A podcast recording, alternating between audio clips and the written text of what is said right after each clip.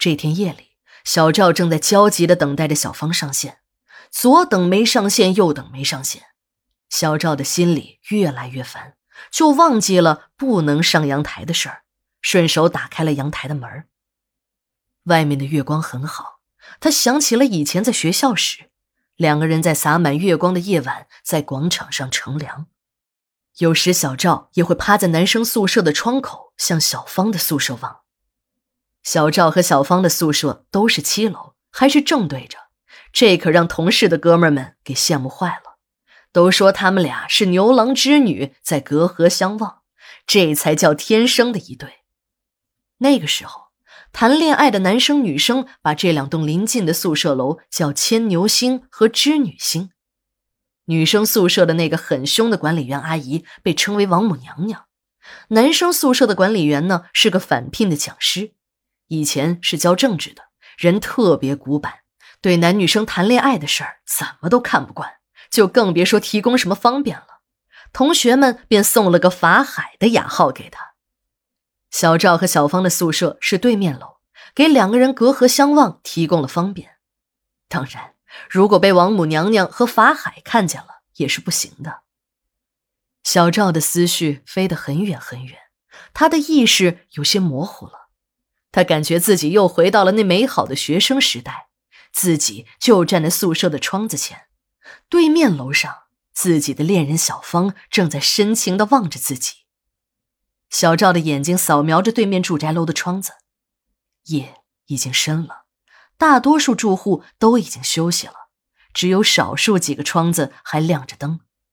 对面七楼也亮着灯，但是窗子上挂着窗帘，只能隐约的看见一个人影。小赵的心里一阵的激动。小赵的心里一阵的激动。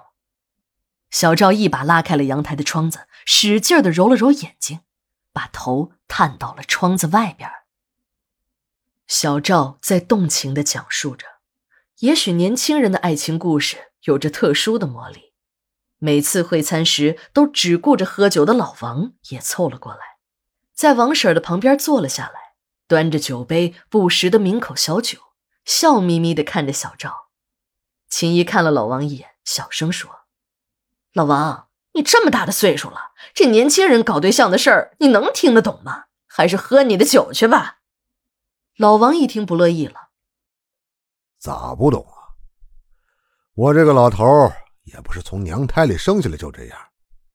我年轻时富谈不上，可以算是帅吧。要不你嫂子比我小十岁，能看上我一个火化工？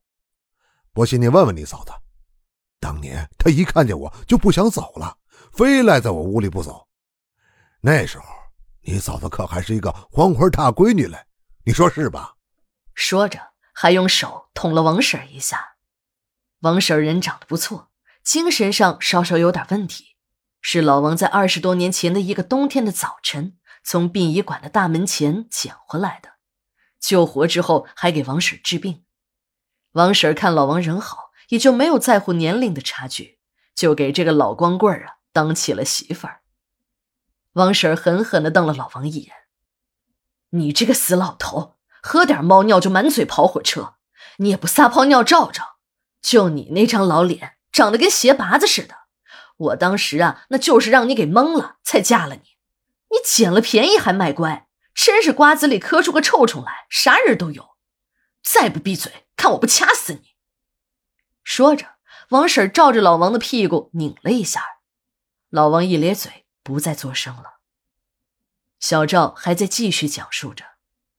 原来他发现对面楼里的身影是一个女孩，怎么看怎么像是自己的女朋友小芳。看着看着，小赵这才回过神来。他想自己也许是太紧张了，太在意小芳了，所以才出现的幻觉。可仔细想想，又不像是幻觉。小赵使劲的掐了自己一把，由于太用力，痛得自己一激灵。这时他已经敢断定。自己看到的一定不是幻觉。和小芳交往了几年，小芳的身影他太熟悉了，这个人一定就是小芳。想到这里，小赵的心里一阵激动，他一把拉开了阳台的窗子，使劲的揉了揉眼睛，把头也探了出去。也就在这时，对面楼里的人影消失了，窗子里的灯也熄灭了。小赵又回到了电脑前，小芳的头像依然没有亮起来，也没有任何的回复。第二天，小赵就站在阳台上等，这一次他要看个究竟，这个人到底是不是小芳？